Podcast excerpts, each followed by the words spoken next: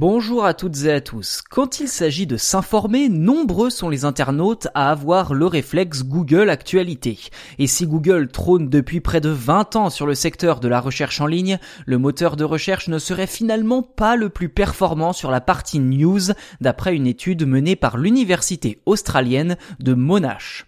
Les chercheurs se sont intéressés à des requêtes locales sur des faits d'actualité concernant l'Australie.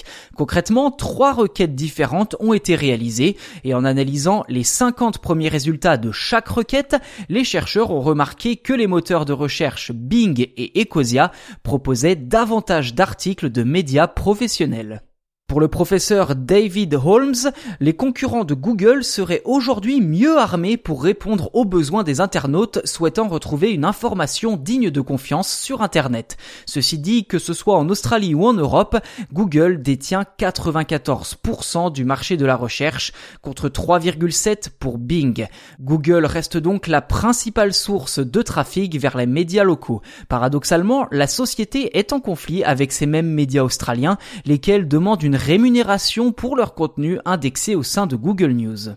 En parallèle, l'Australie travaille actuellement sur un projet de loi visant à forcer les GAFA comme Google et Facebook à rémunérer les éditeurs de contenu pour leurs services d'actualité. Face à ce projet, Google a menacé l'Australie de stopper purement et simplement son service au sein du pays.